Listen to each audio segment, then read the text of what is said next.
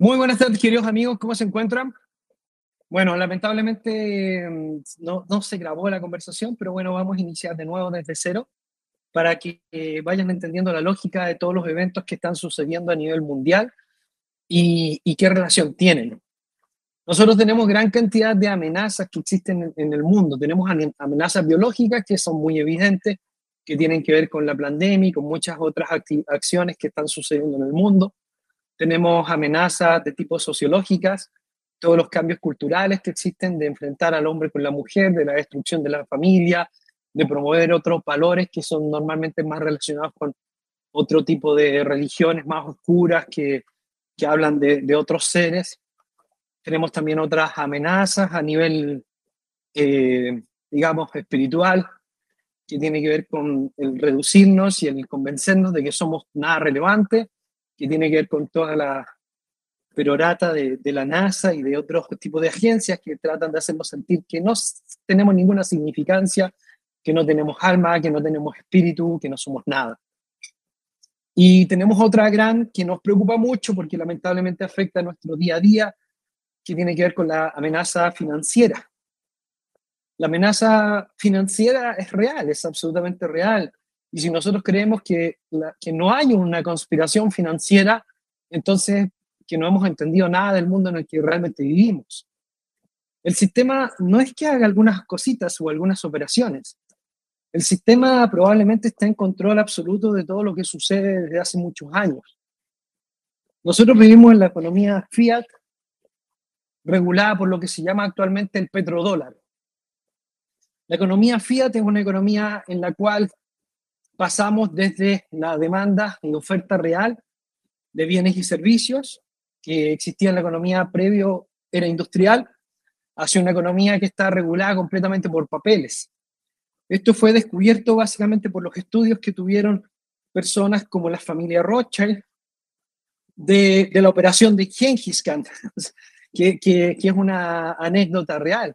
Y es que Genghis Khan mandaba a las personas a distintos lugares del mundo con unas cartas de vale por, donde les decía que tenían que atender a las personas que le había enviado y darle todo lo que él quería, porque si no iban a invadir su, su, su aldea. Y por lo tanto lo tenían que atender y darle bienes. Y técnicamente inventan el papel, el papel que copia exactamente el modelo de los Estados Unidos, porque los Estados Unidos hacen exactamente lo mismo. O sea, mira, este papel vale mucho dinero y si a ti no te gusta este papel, bueno, yo voy a ir y voy a invadir tu aldea, que es el mismo modelo de Genghis Khan, donde a través del poder militar se, se impera completamente. Y este es un modelo de carácter privado que pertenece a ciertos grupos de familias y ciertos grupos de poder, corporativas. La Reserva Federal es, una, es un banco privado que está creado en comunión con el gobierno de Estados Unidos. Es decir, los políticos norteamericanos crean un modelo supuestamente independiente del gobierno, en donde ellos impulsan eh, un, una estructura financiera de acuerdo con los grandes bancos, con los grandes poderes económicos de, de esa época. Y esto fue hecho bajo una conspiración bastante conocida, puesto que los, los principales votantes de, de, un modelo diferente, un modelo más, más igualitario, murieron en el Titanic, algo que es bastante conocido, la, la historia de Astor y otros millonarios que, que fueron invitados al, al, Titanic, el Titanic se hunde y mueren todos los que votaban en contra durante, durante esa, esa navegación. Y entonces se instaura el, el poder del, del, del, del, Fiat, de la Reserva Federal, y se impone el dólar como moneda de reserva mundial, pero en acuerdo con prácticamente todos los gobiernos del mundo, donde también habían agentes pagados, obviamente, quienes respaldan esta idea porque eh, básicamente lo que promete la Reserva Federal es que los dólares los tiene respaldados en oro. Este, este modelo, básicamente, yo creo en la actualidad que lo crea la familia Rothschild, porque la familia Rothschild era la familia que venía controlando el mercado de oro desde hace varios siglos atrás. Varios siglos. Ellos dominaban la exchange de Londres del oro desde el año 1600, 1700, y eran los banqueros de, digamos, de, de, de las grandes familias de, Europa desde hace muchos siglos atrás. Y ellos son los mayores tenedores de oro del mundo. La familia Rothschild siempre lo ha sido y, y dejó de ser la familia que dominaba el exchange del oro de Londres hace pocos años atrás, hace menos de 10 años, y se fueron a China. Esto, esto es real, ¿no? Esto no es opinión, esto no es conspiración, estos son los datos reales que cualquier persona puede verificar. Y a partir de ahí el modelo se vuelve bastante sospechoso, porque es un modelo instaurado por estas grandes familias que controlaban el oro, que, que tienen grandes bóvedas de oro, y imponen el dólar para el comercio internacional y todas las, todas las, todos los bancos del mundo están de acuerdo en utilizar el dólar porque se necesitaba una moneda, porque era un caos el comercio en la antigüedad, era un caos. O sea, cualquier persona que, que crea que el, gobierno, el, comercio bilateral eh, va a resolver todos los problemas del mundo es sumamente complicado. O sea, imagínate si tú tienes una empresa que comercia con, con Rusia y comercia con Estados Unidos y con Francia y con Portugal, que tiene negocios con Chile y con, y con Venezuela. O sea, tienes que manejar siete monedas en comercio bilateral, algo que se vuelve sumamente complicado, sumamente complejo, y tienes que estar constantemente preocupado de cuánto vale cada moneda. Imagínate la, la dificultad técnica de administrar para una compañía que, por ejemplo, tiene presencia en 70 países del mundo, en 80 países del mundo. El, nuevo modelo que se está presentando ante nuestros ojos es absurdamente falso. El nuevo modelo de intercambio comercial entre países y que eso pueda tener alguna validez para el mediano plazo, para mí solamente es como una distracción. Nosotros vivimos bajo el modelo fiat, donde se utiliza el dólar como la moneda oficial de intercambio porque estaba respaldada en dólares. Y esto le dio mucha estabilidad al mundo, produjo una gran era de desarrollo, produce, produce lo que se llama la bella época.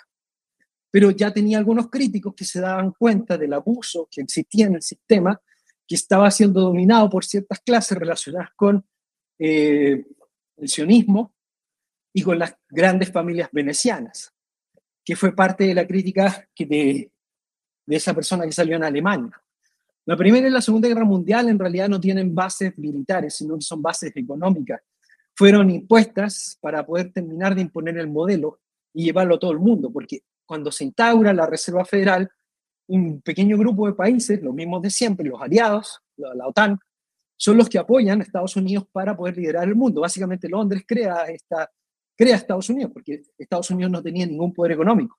Son solamente los grandes poderes de las familias europeas, los que se van a Estados Unidos, crean ahí su, su paraíso a su antojo, lo dominan y lo controlan a su antojo, y desde ahí lo exportan al resto del mundo. Ellos se ponen de acuerdo para crear Estados Unidos, que es básicamente una extensión del poder de, la reina en ese minuto y de, la Commonwealth, de las grandes familias y, y muchas otras personas que terminan de realizar ese acuerdo, y así como se impone ese sistema a nivel mundial a través de las guerras. Y los países que no son invadidos, derrocados, reciben golpes de Estado, y esa es la historia del mundo durante los últimos 100 años. No tiene nada de fantasía. Estados Unidos ha invadido 140 de los 189 países que pertenecen a la ONU. 140 países ha invadido Estados Unidos para llevar la libertad y los valores de la bandera americana a todo el mundo durante el último siglo. Esto no es un sistema igualitario y justo acordado por naciones. Esto es un imperio. Nosotros vivimos bajo un imperio. ¿ya? O sea, nosotros no estamos viviendo bajo un sistema justo y equilibrado.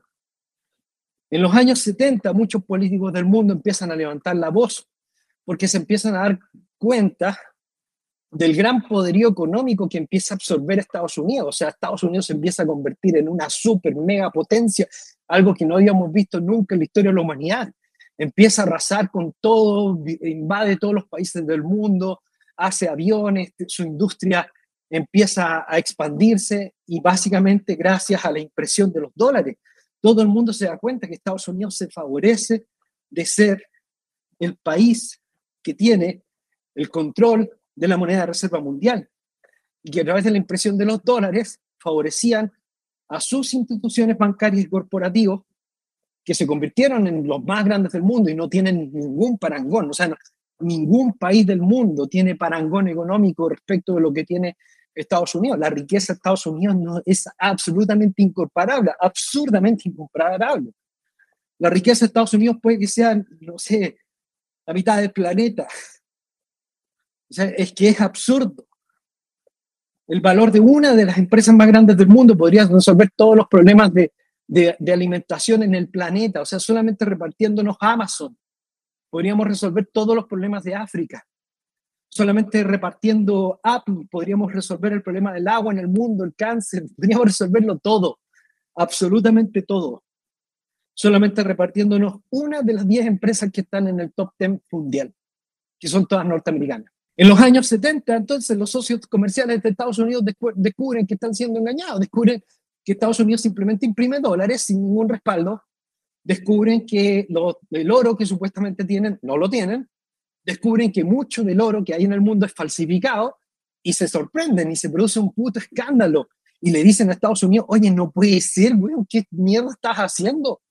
Me, me, estás engañando, estás imprimiendo dólares y se los repartes a tus amigos y se están viniendo aquí, se están comprando mis empresas y se están comprando mi país. Y, Estados Unidos, ¿saben qué contestó? ¿Y no te gusta? No, no me gusta. Ah, bueno, ya no vamos a respaldar nuestro dinero por dólares, porque hacemos lo que nos da la puta gana. y entonces hacen Bretton Woods, mandan a todo el mundo a la mierda, porque eso fue lo que hicieron literalmente, oye, los pillamos robando y que la web mía, yo hago lo que quiero, yo hago lo que me da la gana con, el dinero nuestro y lo vamos a seguir imprimiendo. Y de, ahora en adelante, decreto que el dólar no va a estar respaldado por dólares. A ver, a ver si te gusta. Y, y eso fue lo que le dijeron a todo el mundo en los 70. Y entonces hubo un gran escándalo, todos por allá, por acá, mataron un par de presidentes, invadieron un par de países y todo el mundo entró en orden. Y todo el mundo dijo, no, no, no, sí, sí, sí. Mira, no es tan mal, güey, no es tan mal. O sea, si me mandas financiamiento para acá, si te tiras unos dólares para acá, bueno, quizá no sea tan malo el asunto.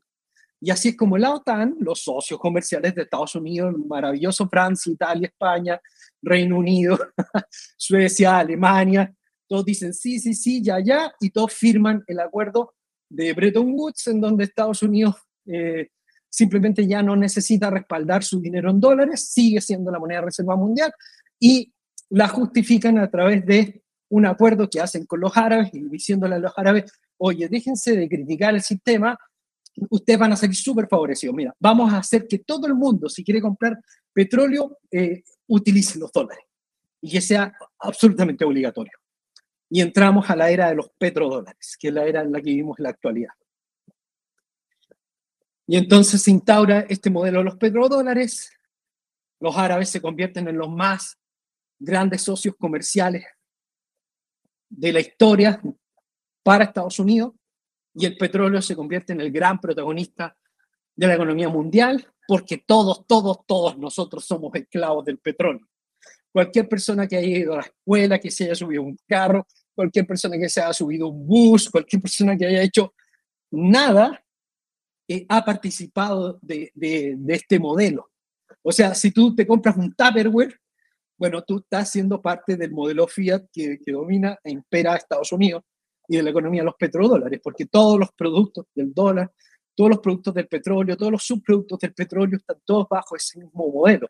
Y esto hace que las economías de árabes se conviertan en algunas de las economías más grandes del mundo. Y en el top 10 solamente hay compañías americanas y Aramco.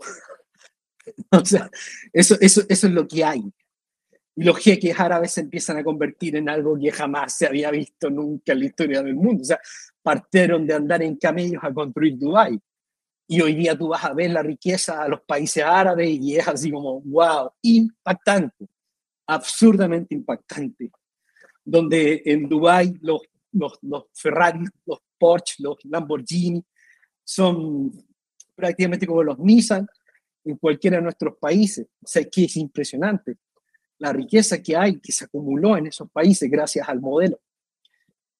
Y nosotros vivimos bajo ese modelo y ese modelo no se ha terminado. O sea, la fantasía absurda de la que hablan estos niñitos llamados youtubers, influencers de cripto en internet es, es impactante. O sea, la cantidad de estupideces que dicen es impactante. Yo me agarro la cabeza y me golpeo contra la muralla cada vez que los veo. Porque yo digo, ¿cómo dicen tanta brutalidad? Yo no entiendo dónde se educaron estos niños. parece que nadie sabe nada en este mundo. China y Rusia están planteando que el comercio bilateral, que no es el comercio más importante del mundo, se convierta a un comercio donde las monedas locales tengan alguna relevancia. Esto podría tener algún impacto negativo para el dólar, pero menor. No, no puede tener un, un impacto mayor, a menos que se instaurara y se impusiera una moneda de reserva mundial. Ahora, la demanda de los dólares es, es, absolutamente real y esto fue el motor de la economía durante más de un siglo. Esta demanda, ya sea forzada o no, era real. Muchas personas en la Internet empezaron a tener la teoría de que eh, podría haber un, nuevo modelo económico basado en una, modela, en una moneda que inventó un anónimo en la Internet llamado Satoshi Nakamoto, supuestamente, porque todo el mundo sabe que ese nombre es falso. Él mismo dijo que ese nombre era falso. Y, y entonces que eh, podría basarse en Bitcoin, esta nueva, este nuevo modelo. Y bueno, yo expliqué durante mucho tiempo que eso era absolutamente imposible porque primero Bitcoin no tiene ninguna utilidad práctica y no tiene demanda, no tiene la demanda que ha tenido jamás los dólares. Y para que tuviera la demanda que ha tenido el dólar, por ejemplo, entonces tendríamos que tener un pacto económico entre todos los gobiernos del mundo que dijeran, oye, para comerciar tenemos que usar Bitcoin. Sí, sí, todos de acuerdo, todos de acuerdo, perfecto, lo firmamos y lo ejecutamos. O sea, bajo ese modelo podría ser que Bitcoin se convirtiera en, en la moneda de reserva mundial. Ahora, se pensaba durante mucho tiempo que quizás no se convirtiera en la moneda de reserva mundial, pero que al menos se utilizara como moneda de reserva mundial. Pero Bitcoin no tiene realmente ni el respaldo, ni el fundamento, ni las armas, ni, ni nada que pueda hacer que se convierta en absolutamente nada. Un Bitcoin no es nada, un Bitcoin es simplemente, oye, eh, te voy a enviar un Bitcoin, ¿ok? Ya, mira, le puse cero aquí. ¿Te llegó? Sí, me llegó. Ahora tengo un uno aquí. Ah, ok, fantástico. ¿Qué es lo que hice? No transferí nada, transferí la contabilidad, eh, solamente la contabilidad de que yo tenía un 1 aquí en mi wallet y ahora tienes ese 1 tú en tu wallet. Eso es Bitcoin. No tiene ningún uso práctico, no tiene ninguna base real, no tiene ningún fundamento, no tiene ninguna utilidad práctica en el sistema de ningún tipo. Está basado en la blockchain, una un protocolo creado por los gobiernos, creado por la NSA en Estados Unidos. Y, todos los fundamentos de, Bitcoin son herramientas de encriptación y herramientas de control que crea la NSA en los Estados Unidos. De hecho, Satoshi Nakamoto es prácticamente un anagrama de Satoshi Nakamoto Agent, o sea, NSA, Nakamoto Satoshi Agent. Y la primera institución interesada en Bitcoin, que probablemente está en control de él, es la CIA. Y durante mucho tiempo se utiliza esto probablemente para la introducción del modelo digital, para la introducción y el estudio y la investigación de del comportamiento de los seres humanos respecto de los nuevos modelos digitales, porque los gobiernos no planifican de este año para el otro. Los gobiernos planifican con 20, 30 y 40 años de anticipación. El ocaso en los Estados Unidos se venía planificando desde hace un siglo. O sea, yo estaba en la universidad hace 30 años atrás y ya teníamos seminarios respecto del poderío económico de China y cómo China se iba a convertir en la potencia número uno y que iba a traspasar a los Estados Unidos en el comercio físico de bienes y servicios y bla, bla, bla, bla, bla. O sea, todo el mundo lo sabe y Estados Unidos no lo sabe. ¿Tú crees que no se han preparado? ¿Tú crees que no tienen todo investigado y desarrollado para no perder ese poder económico? ¿Tú crees que la Reserva Federal, los bancos privados más grandes del mundo, que tienen el dinero más absurdo que se había visto jamás en la historia de la humanidad, eh, no tenían todo esto previsto? Bueno, si, si creías eso, realmente estás en pañales, porque realmente hay mucha evidencia y antecedentes que nos muestran que hay un control absoluto de todo lo que está sucediendo a nivel mundial y los eventos son tan absurdamente simples que, que es sorprendente que haya gente que no lo comente en la internet, ni siquiera los grandes analistas. porque quizá no interesa, ¿no? Porque quizá no interesa, porque quizá esa es la verdad. Para que se instaure una nueva moneda de reserva mundial, tiene que tener demanda. Y esta demanda tiene que estar apoyada por otros países. Si no hay una demanda, si no hay un acuerdo, no puede haber una moneda de reserva mundial. No, no es que se pueda ir contra el sistema, no es que nosotros nos podamos poner de acuerdo y decir, sí, vamos a luchar contra ellos y vamos a hacer esto y esto. Es que, no. La economía mundial funciona en base a las compañías, a los productos, a los servicios que tienen que darse de alta y que pues, trabajan con los gobiernos y los gobiernos no van a desaparecer. La descentralización permite que haya un mejor control de lo que hacen los gobiernos para que no nos puedan engañar tan absurdamente como nos engañaron en el pasado. Pero no va a permitir instaurar un nuevo modelo, porque alguien tiene que imperar ese nuevo modelo, alguien lo tiene que imponer, ese nuevo modelo. el, intercambio de bienes y servicios es algo que a Estados Unidos no, no le preocupa en, en, nada. Y de hecho, no es mi teoría, eso lo dijeron en las audiencias de esta semana, esta semana, o sea, estoy hablando de una información tan fresca como menos de cinco días, donde dijeron que en realidad no les preocupa el comercio internacional entre naciones y que, y que en realidad lo que más les preocupa, más les interesa, es la Internet. El nuevo petróleo es la economía digital. El nuevo Bretton Woods es el acuerdo de la CBDC de convertir a Fed Now, al dólar digital, en la moneda de reserva mundial de la Internet, que va a ser la nueva realidad. No va a existir una diferencia entre la economía física y la economía digital. Lo que Estados Unidos quiere es controlar la economía digital, porque ellos entienden que el mundo se va a mover totalmente a través de la economía digital. Van a tokenizar todo, absolutamente todo. Hasta tu ropa va a estar conectada a Internet. Eh, tus carros, va a ser todo operado con inteligencia artificial, con robot, con programación, con apps.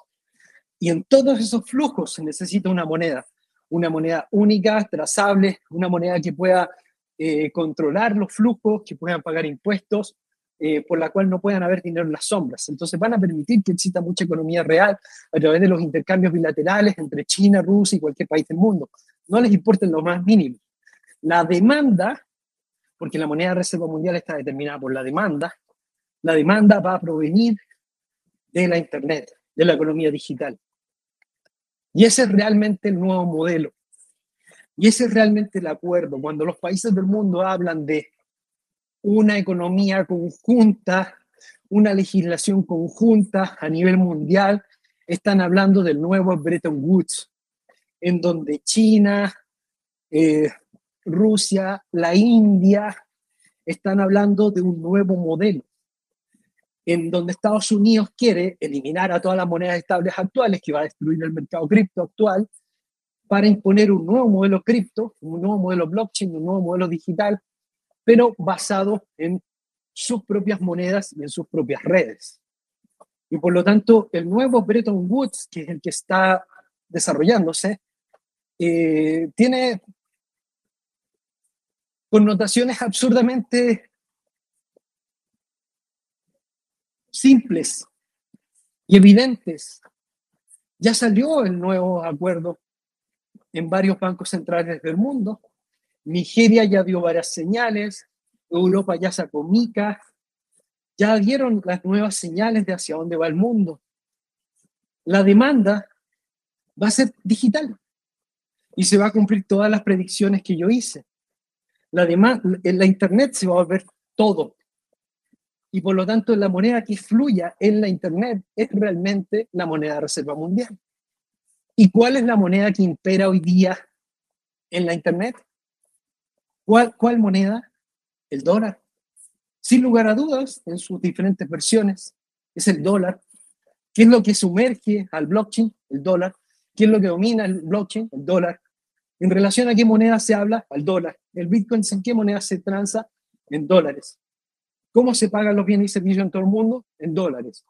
Hay otras monedas que tienen alguna presencia local, pero son todas transferidas finalmente a dólares y tú cuando quieres comparar cosas en distintos lugares del mundo usas el dólar. Nosotros no hemos salido de la economía fiat. Nosotros no hemos salido de la Reserva Federal. Nosotros no hemos salido del control de los bancos centrales. Los bancos centrales no son nada más que deliveries del banco central principal, que la, la Fed. Ningún banco del mundo va a ir contra la Reserva Federal, porque su negocio principal es el dólar. Ese es el negocio de los bancos, el poder emitir préstamos basados en dólares, el poder utilizar el, el dólar para, para, este tipo para este tema de los intercambios. Y ahí es donde está su verdadera ganancia en la tasa de encaje, poder emitir más dólares, poder emitir préstamos, poder comerciar y vender los dólares de manera tal que obtienen ganancias. De ahí es de donde obtienen sus ganancias. Por lo tanto, lo que el dólar quiere, lo que la Reserva Federal quiere, es poder instaurar este nuevo modelo en donde va a haber una moneda única mundial que no va a ser el yuan, que va a ser el dólar digital CBDC ese es realmente el engaño. O sea, eso es realmente lo que vienen encubriendo hace muchos años. Eso es lo que vienen preparando. Y Franklin, ¿por qué lo más compra Twitter? Porque Twitter se va a convertir en el exchange más grande del mundo. Se va a convertir en el exchange que lidere los intercambios de moneda y va a ser, como, como Elon Musk es un empleado del gobierno de Estados Unidos, va a utilizar como base del sistema económico al dólar y evidentemente a FedNow, no a USDT ni a USDC, a FedNow. O sea, van a utilizar el dólar digital real, pero te van a ofrecer cosas muy atractivas, va a ser muy atractivo, se van a poder hacer muchas cosas, no vamos a estar completamente arruinados. En la moneda, en, en, en el mundo del dólar no estuvimos arruinados, en el mundo del dólar se podía hacer mucho dinero. En el mundo del dólar había muchas oportunidades, por lo tanto las personas medianamente inteligentes van a poder aprovechar estas oportunidades. El flujo se va a ir fuertemente hacia la economía digital y van a haber puertas que van a ser muy atractivas y muy sencillas de entrar, porque Estados Unidos quiere que todo el capital del planeta se movilice al dólar digital. Y eso es lo que van a intentar y probablemente tienen la capacidad para hacerlo en, muchos aspectos. Ya tienen el liderazgo tecnológico, ya son dueños de las empresas de tecnología más grandes del mundo, ya son dueños de, de las empresas de redes sociales más grandes del planeta, son dueños de Facebook, son dueños de, Twitter, son dueños de prácticamente todos los espacios que existen eh, de carácter digital, eh, dominan completamente la economía digital y las más grandes inversiones del planeta, se los digo, están haciéndose en Estados Unidos. la cantidad de dinero que hay es absurda para poder instaurar y dominar la economía digital del futuro. Nosotros estamos en reuniones donde vemos de, las, de los montos que se están hablando y los montos que se están hablando son cada vez más increíbles y extraordinarios y por lo tanto nada de eso va a desaparecer ni va a ser vencido, o sea, es el capital y el capital tiene mucho poder eh, en el mundo y probablemente esta va a ser la tendencia a lo que se hace. Mucho de lo que he hablado hoy día es mi especulación, en realidad tengo muchísimo más que comentar, pero creo que con esto les doy una señal de, de qué es lo que estamos entendiendo y para dónde va el mundo. Twitter probablemente va a ser una increíble inversión. Tesla también probablemente va a ser una increíble inversión, porque básicamente el líder mundial va a ser Elon Musk. Va a ser Elon Musk y todo va a ser impulsado hacia la economía digital y es muy inteligente tener inversiones en la economía digital antes de que se produzca este volcado. El volcado no va a ser hacia blockchain, no va a ser hacia Bitcoin, va a ser hacia la economía digital norteamericana. Y por lo tanto esas acciones son las más atractivas, especialmente las de tecnología. Así que, queridos amigos, esta era mi pequeña presentación del día de hoy y damos, damos paso a las preguntas y a las conversaciones y a las críticas y a lo que, y a lo que ustedes quieran. Está muy interesante lo que estás diciendo. Eh, yo ayer cuando vi el video, no sé si leíste el mensaje, algo de eso, eh, me terminaste de hacer interpretar lo que estaba pensando ayer, digamos. ¿Me entendés? Como que quieren hacer... si nosotros hemos seguido la línea de mi crítica, eh, también hemos seguido un poco la lógica que ellos están teniendo. Porque e, eso es lo que yo estoy haciendo. Estoy tratando de descubrir la lógica con la que están trabajando para poder descubrir cuál es el verdadero plan detrás de, este juego de engaños y sombras, ¿no? Detrás de este juego de, de, fantasía donde nos, nos hacen mirar para allá como, como en, el acto, en el truco del mago, ¿no? Están jugando claro, sí, mago mientras nos ocultan qué es lo que realmente quieren de fondo. Son muy buenos, te digo. Ah, son muy buenos. Y planifican con décadas de Creo que vos sos mejor que yo. Ah, para pensar algunas cosas puede ser.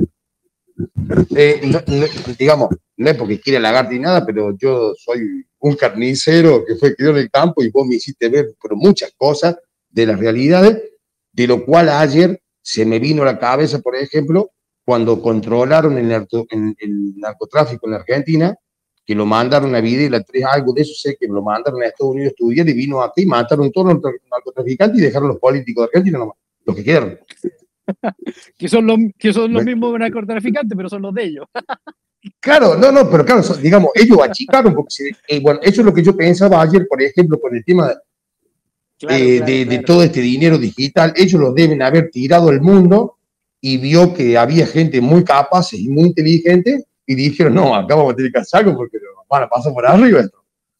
Y bueno, yo creo que al mismo, yo creo, yo creo que al mismo tiempo tiraron el hueso y empezaron a ver quiénes se destacaban y, se los llevaron. Claro, eso, eso, eso es lo que vieron, quería Vieron, vieron, a Vitalik, vieron a Gavin, y ya están todos en el Foro Económico Mundial, están todos en el Foro Económico Mundial. O sea, y reclutaron. Están, están reclutaron, y el que no quería reclutar, lo eliminaron. ¿Cómo pasó acá? Afuera, como Mike Dao, como los, los, hay varios millonarios cripto muertos, y los que no están muertos están quebrados. Claro. Yo, por ejemplo, yo no puedo sacar muchas deducciones porque a mí es, digamos, esos conocimientos yo no los tengo. Hay conocimientos que no los tengo porque no, no los he escuchado, ¿me entendés? Pero viendo así desde el punto de vista que yo lo estoy viendo, y es como que están haciendo, el círculo es siempre el mismo. Pues sí, no más que, digamos, son distintas épocas, distintas etapas, entonces tienen que implementar distintas acciones. Pero si los Rothschild son los que impusieron el modelo del, del, del dinero fiat respaldado en oro, y después son los Rothschild los que nos imponen el modelo Fiat basado en petróleo. Y ahora son los Rothschild los que nos van a imponer un modelo CBDC muy similar al Fiat basado en la Internet. claro, mira, yo analizando ahora lo que me decís, es como que siempre fueron ellos y esto, digamos, el tema de la, qué sé yo, de la blockchain, y sí, es, es una evolución del cambio económico que iba a pasar mundial, pero claro, lo están haciendo ellos. Claro, lo, eh, lo veo así. Van a liderar ellos. Claro, van a utilizar todas las herramientas que la, que la, gente y, me, y te digo que me quedó muy claro lo que vos decís y lo traté de unir con otro conocimiento que yo tenía, por ejemplo, que te dije de Argentina, y bueno, si te vas a Salvador, de al paso lo mismo. En Salvador deben estar matando a todos, como pasó acá en Argentina en el año 80, deben estar matando a la gente, de y hecho, van a quedar los pocos. De hecho, todo lo que, está pasando, todo lo que está pasando en El Salvador, que es tremendamente atractivo, también tiene mucho ruido si lo miras desde el otro punto de vista. Porque a nosotros nos encantan allí Bukele, a mí me encantan allí Bukele, me encanta que se haya preocupado la seguridad, me encanta que haya hecho muchas cosas, que haya validado Bitcoin, pero hay dos elementos, tres elementos que son súper súper críticos. El primer, el primer elemento crítico en lo que pasa en El Salvador es que al reconocer El Salvador a Bitcoin como una moneda de curso legal, técnicamente eh, le está diciendo al gobierno de Estados Unidos que lo regule. Le está pidiendo al gobierno, le está rogando al gobierno de Estados Unidos, oye, regúlalo porque yo voy a utilizar esta moneda para puras mamás, güey. ¿Por qué? Porque he creado un paraíso fiscal cripto donde cualquier persona que haya robado dinero en cualquier lugar del mundo, que haya hecho cualquier barbaridad en cualquier lugar del mundo, pueda aparecer con un pendrive, con todos los bitcoins que quiera, y nosotros se los vamos a cambiar por dinero fresco en dólares. Uy, qué peligroso, qué peligroso. Bueno. Qué peligroso. o sea, esa, esa ley que acaba de sacar, él es como, mm. uy, qué cringe. Porque sí, o sea, nosotros debemos tener libertad, pero cuando tú le das libertad, además, a los narcotraficantes y a los que eh, traficaban con niños y por dinero, o sea, complicado, complicado. Claro, claro. digamos, no van a querer pasar por arriba de ellos y ellos quieren seguir teniendo el control. No, pues en cualquier momento le dan un golpe de Estado. En cualquier momento llega el águila de la libertad a Salvador. O quizá, ah, mira. o quizá Nayib Bukele es parte del sistema. Ya está entrenado por ello. Y va a servir para justificar, eh, digamos, las la nuevas leyes, que, que, también es posible. Bueno, yo lo que vi, por ejemplo, lo que está haciendo, no conozco mucho de qué vive El Salvador la economía, no me puse a ver, pero me imagino que debe haber sido un país todo narcotraficante por lo que dice él hasta en los sí, videos. Pues la economía, la economía, la economía estaba sumamente basada en, el tema del narcotráfico, absolutamente. Claro, entonces y, eh, ellos no tenían, ellos no tenían un y, ellos no tenían un motor. Por ejemplo, los países latinoamericanos van a tener el litio como motor, pero ellos no, ellos no tenían este motor. Ah, claro. Ahora, el Bitcoin ha servido como un buen motor para esa economía y, y las cripto. Claro pero... Y pero yo calculo que debe ser para, para achicar el narcotráfico de ese país y a ir teniendo el control. Sí, yo lo veo, como que lo veo así, digamos. Recordemos que el narcotráfico es, una institución creada por los gobiernos, o sea, de hecho ha sido sí, sí, sí, el, gobierno, el gobierno del Reino Unido, el gobierno de Estados Unidos, eh, todo lo que pero qué pasa, ellos tienen que, pero ellos lo tienen que, controlar la creación de Hong Kong, está todo, todo, todo ligado a los gobiernos y al narcotráfico. El narcotráfico es, al parecer, una extensión de, los gobiernos. Y mucho de la demanda de dólares en el mundo se movía también a través del narcotráfico. Entonces, es, muy difícil creer que todo eso desaparece de la noche a la mañana. Oye, un gran saludo para ti, Andrés, no, me alegro. Va a desaparecer. Yo no digo que va a desaparecer. por eso. Yo digo que, va, yo digo que van a hacer como hicieron en Argentina en los años 80. Mataron a todos y dejaron 10, por ejemplo. Y los controlaban ellos esos 10. Son de ellos. Correcto va a ser transformado, nada más. Nada más que claro, yo calculo que va a ser, va a seguir todo lo mismo, el narcotráfico, pero ¿qué pasa? Va a ser controlado por Bukele, por ejemplo. Como pasó en esa época acá con Alfonsín. Bueno, Andrés, muchas gracias por tu participación y dejemos el espacio a otra persona a ver que quiera opinar, que quiera conversar. Muy buena conversación, me gusta. Y por favor opinen, porque para mí ha sido muy, muy, muy difícil estas semanas que llevo tratando de analizar qué está pasando porque hay mucha gente que no le ha caído bien el tema de, criticar al mundo cripto, ¿no? Pero no es por criticar, sino que es que ya se está viendo un poco las señales muy claras. El día de hoy tenemos la tasa de interés que se cree que va a aumentar 0.025 eh, y eh, subiríamos de 5 a 5.25, algo que mucha gente piensa que es técnicamente imposible. Bueno, en los 70, cuando estuvo la crisis y cuando se crea Bretton Woods, eh, la tasa de interés del dólar subió hasta creo que 12%. Por lo tanto, puede que todavía nos quede muchísimo, muchísimo por aumentar la tasa de interés. El 5% es muy bajo todavía. Eh, podría seguir aumentando hasta que eh, entre un, periodo de estabilidad. Ellos tienen que aumentar la tasa de interés porque no tiene mucha demanda el dólar. Entonces, para crearle demanda, le aumentan la tasa de interés. y esto es un fenómeno que no se ha acabado, porque evidentemente vemos que hay cada día menos demanda para el dólar y que es algo que va a durar durante varios años. Y normalmente cuando Estados Unidos ha aumentado su tasa de interés, su tasa de interés podría llegar tranquilamente a 10%, 12% y la podrían mantener al menos durante una o dos décadas. Así que esto puede ser parte del modelo 2030. Y si quiebran algo en el camino, que yo no creo que a nadie le importe, yo no creo que les importe que, haya gente que quiebre en el camino, creo que es parte incluso de, lo que ellos están buscando, destruir la economía eh, y crear eh, digamos, gente más pobre y más controlable y tener menos, menos personas que, sean amenazantes. ¿Alguien más quiere saludar o quiere preguntar algo o ya doy por terminada la, la sesión de hoy sobre el nuevo petróleo? Bueno, creo que sería todo. A mi juicio, eh, cripto es un modelo probablemente instaurado por ellos mismos. De hecho, si nosotros vamos a revisar las señales, es un modelo que fue impulsado por el sistema y el motivo principal por el cual estábamos invirtiendo en él es porque se creía que iba a ser la base del modelo y, eso es lo que vimos durante muchos años. Pero mira, eh, se habla de la corrupción del Bitcoin, de la corrupción del dinero eh, negro, que hay mucha gente que trabaja en economías, digamos, no regladas, ¿eh? gente que trabaja sin licencia, gente que trabaja en transportes de, mercancías o reformas y no hace facturas, no hacen nada, y siempre los, los, los gobiernos intentan perseguir ese dinero con su avaricia voraz para, para controlarlo. Entonces, si llegamos a la CBDC, no tendremos resquicio privado en el que podamos movernos y puede llegar ciertos bloqueos cuando eches gasolina más de la cuenta, por la huella de carbono. Yo tengo miedo a todo eso. Cuando no tengas la quinta vacuna puesta, etcétera, etcétera. Ese tipo de control de cadena, ¿de qué manera pudiéramos escapar? Y por Yo creo que...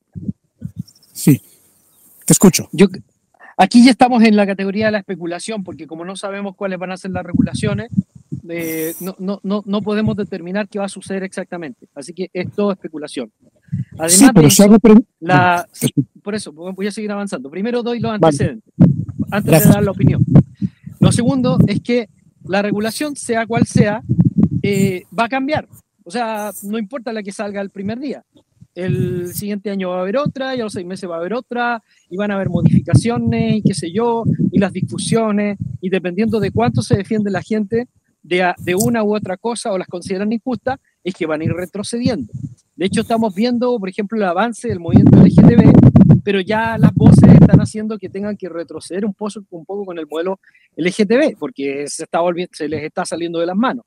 Entonces, yo primero no creo que ellos quieran destruir el mundo. Segundo, no quiero que quieran destruir su propio dinero. Tercero, creo que van a haber reglas para ganar mucho dinero y que va a ser fácil, que no va a ser tan difícil, especialmente para lo que entendamos mejor hacia dónde se van a ir los flujos, porque el dinero se va a ir hacia dónde se van a ir los flujos. Eh, cuarto, creo que eh, el mundo es VIP y va a ser VIP y va a seguir siendo VIP. Con respecto al tema de eh, el, qué tanto nivel de control pueden imponer las CBDC, yo creo que van a imponer harto nivel de control. No, no tengo ninguna duda de que van a imponer harto nivel de control y mi recomendación, lo que estoy haciendo yo con algunos amigos a nivel local, es que nosotros podamos tener acceso a producir nuestros propios alimentos, salirnos de las grandes ciudades y tener acceso a ciudades donde hay un poco más de libertad y un poco más de comidas naturales que nosotros mismos podamos hacer porque yo creo que el modelo no lo vamos a poder evitar completamente. Por último, nunca jamás nada se ha impuesto y ha eliminado todo lo demás. Entonces creo que van a seguir existiendo las criptomonedas libres, vamos a seguir pudiendo comprar criptomonedas libres. Yo creo que sí, incluso es posible que podamos seguir utilizando Bitcoin y, y otras monedas y también efectivo o otras formas de intercambio. No le tengo miedo a esa parte. Por eso es que hablo del híbrido, donde, no va, donde las CBDC no van a ser el 100% de la economía. Las CBDC pueden ser en el 60, el 70% de la economía. Otro gran porcentaje de la economía se va a mover en otras formas de comercio, trueque, monedas locales, y por lo tanto las personas más despiertas nos vamos a poder movilizar a zonas donde estemos más libres y no vamos a tener ningún problema. Yo estoy absolutamente seguro de que no vamos a tener ningún problema. Nos va a defender la información, la decisión y el dinero. O sea, como siempre, el dinero. Mientras más dinero tienes, más posibilidades tienes de saltarte las reglas. Y en este, en este, nuevo, en este nuevo modelo, probablemente nosotros vamos a tener que tomar más responsabilidad de, de nuestra realidad. Pero yo veo que, que, hay oportunidades incluso de ganar dinero. No, no veo que sea un problema. No sé si alguien más quiere comentar o quiere discutir esta, esta opinión. Por eso es que tenemos un, híbrido. O sea, el dólar, por ejemplo, no, no, el 100% de, de, las transacciones no son en dólares y nunca han sido en dólares.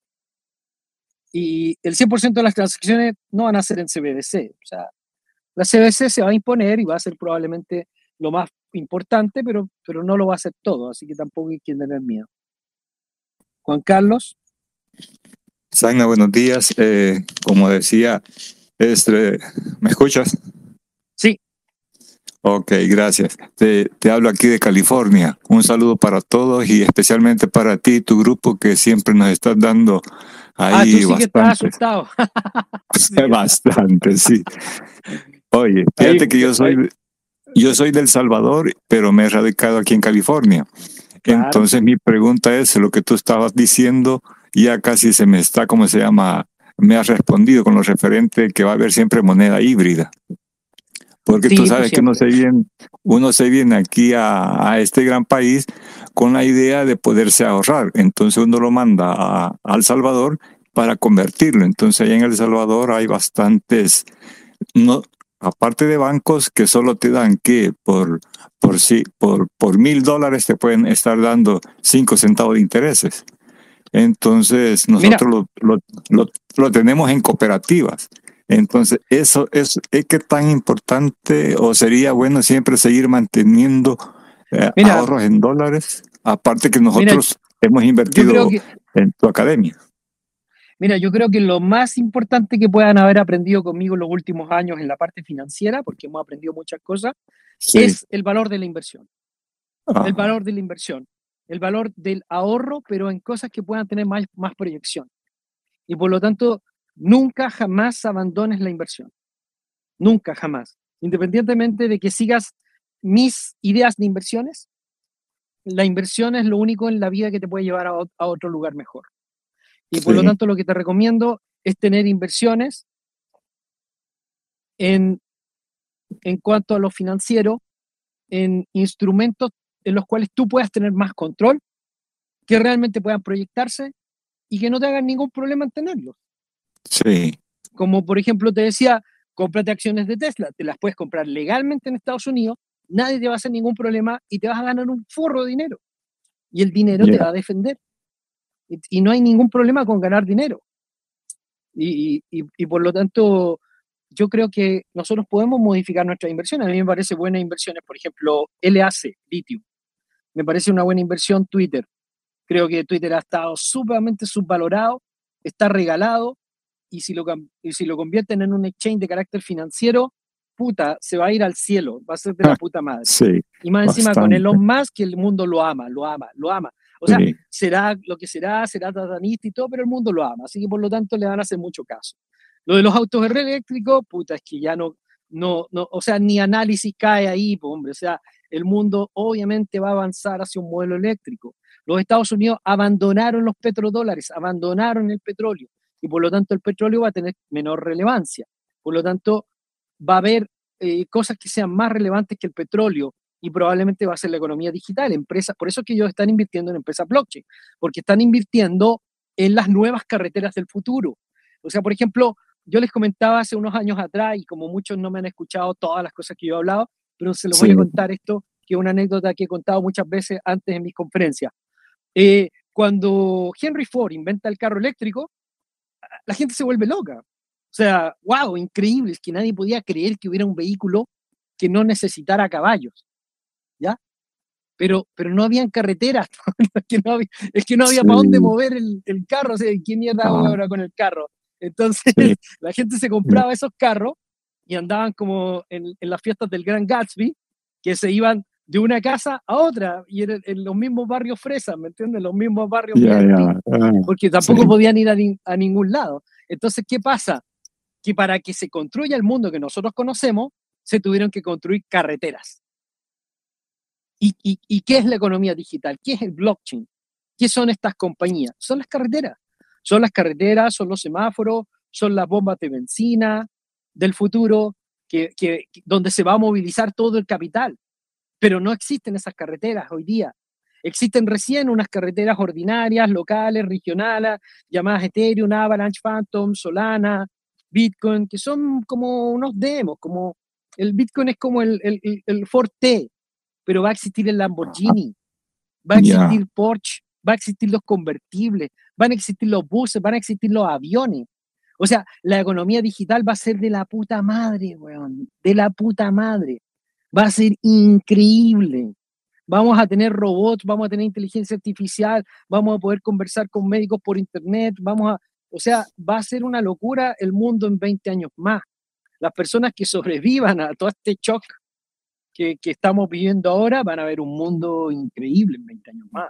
Difícil de creer, porque además la inteligencia artificial está haciendo avanzar a la humanidad a una velocidad 100 veces más rápida que la que venía en el, en el siglo anterior.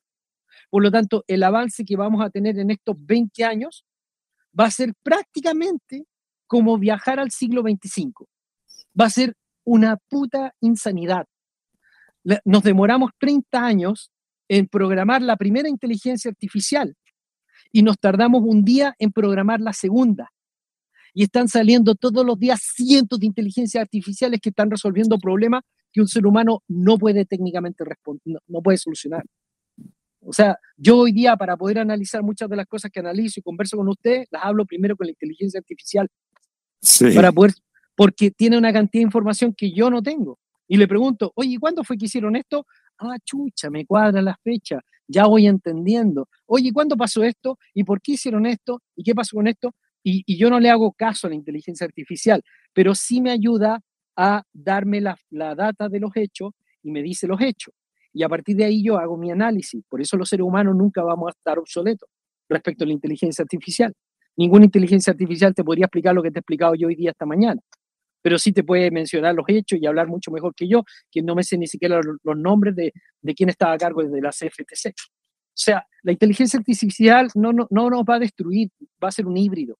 Y nosotros vamos a ser un híbrido también. Los seres humanos ya somos transhumanistas. O sea, el hecho de que tengamos un teléfono ya nos convierte, nos convierte en transhumanistas. Solamente que el transhumanismo va a avanzar todavía más hacia, hacia este modelo digital, en donde hasta puede que nos conectemos a, a, Internet de otra manera, que asusta mucho a los conspiracionistas, pero a mí en particular me, no me asusta. Yo no soy antisistema, exactamente. Soy, soy un disidente del sistema, disidente del modelo, pero yo siempre he entendido cómo funcionar en el modelo, cómo hacer dinero en el modelo, cómo defenderme, pero viviendo en el modelo, porque a mí me gusta comprar casa, me gusta comprar carro, me gusta andar en Porsche, he tenido Tesla, yo no tengo miedo al, al, a los vehículos eléctricos, eh, no le tengo miedo a la tecnología, soy el primero que se abre una cuenta en Binance y probablemente voy a ser la primera persona que abra una cuenta en FedNow para ver cómo opera. Pues, no es que no le tengo miedo, no me voy a negar a eso, porque voy a ver qué oportunidades hay ahí para mí. Ya, o sea, yo ir a mirar qué, qué hay, ¿no? No me voy a ir a esconder ahí al fondo del patio. Yo no creo que eso sea buena idea. Yo creo que lo que hay que hacer es entender todo y ver qué nos conviene. Excelente. Bueno, gracias Ana. Aprovechando, este, escribí a la academia porque quería saber los horarios del, del curso que empieza mañana de inteligencia artificial. no empieza mañana, empieza la, empieza la próxima semana el curso de ah, inteligencia artificial. Eso sí, eh, prefiero. Yo estoy Para aprovechar mis horarios. Yo estoy dando el curso de emprendimiento que yo creo que es increíble porque estoy, he madurado mucho como emprendedor y como empresario y, y la verdad es que está saliendo muy bueno el curso. Y muy pronto voy a dar uno para explicar cómo invertir en bolsa. Estoy dando de alta mis cuentas de nuevo. Durante mucho tiempo invertí en bolsa, hice mucho dinero con eso, pero me salí cuando me metí en cripto. Y, y, como me dio tantos buenos resultados cripto, mejor, mejor que bolsa, que no me dio malos resultados, bueno, obviamente me enamoré de cripto durante un largo rato.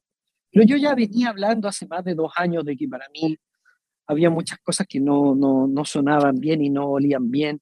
Y las personas que de verdad me siguen, yo creo que se dieron cuenta.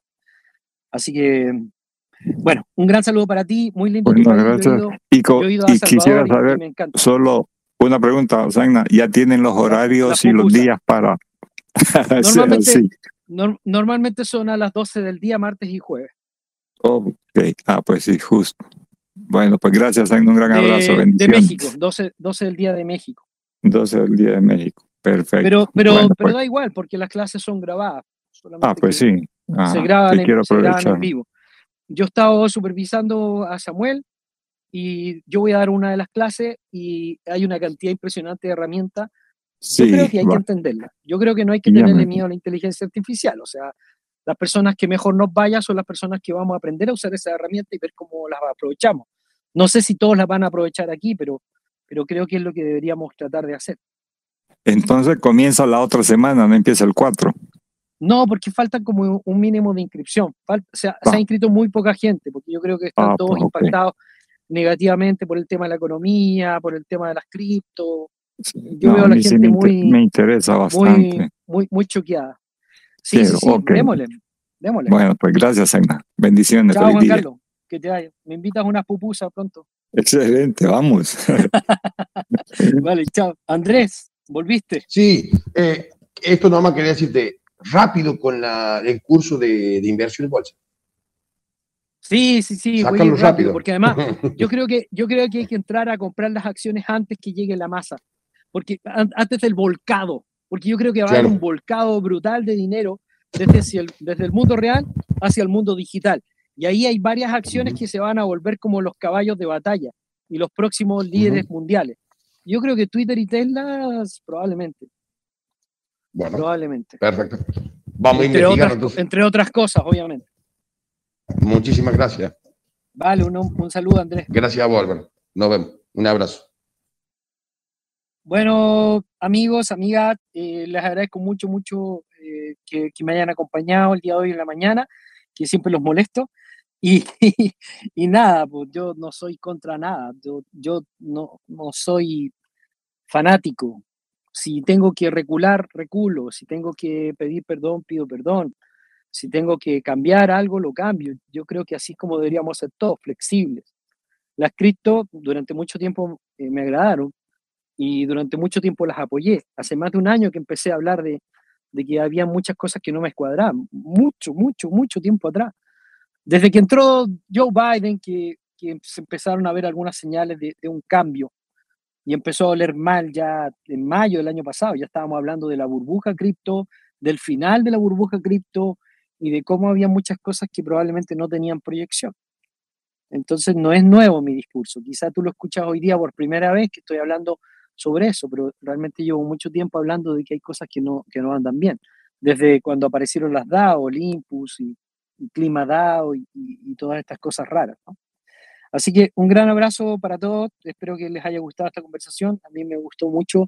Creo que me, me empieza a cuadrar el, el análisis y, y, me siento tranquilo de, de las nuevas ideas que tenemos para el futuro. Así que un abrazo para todos. Chao, que les vaya muy bien.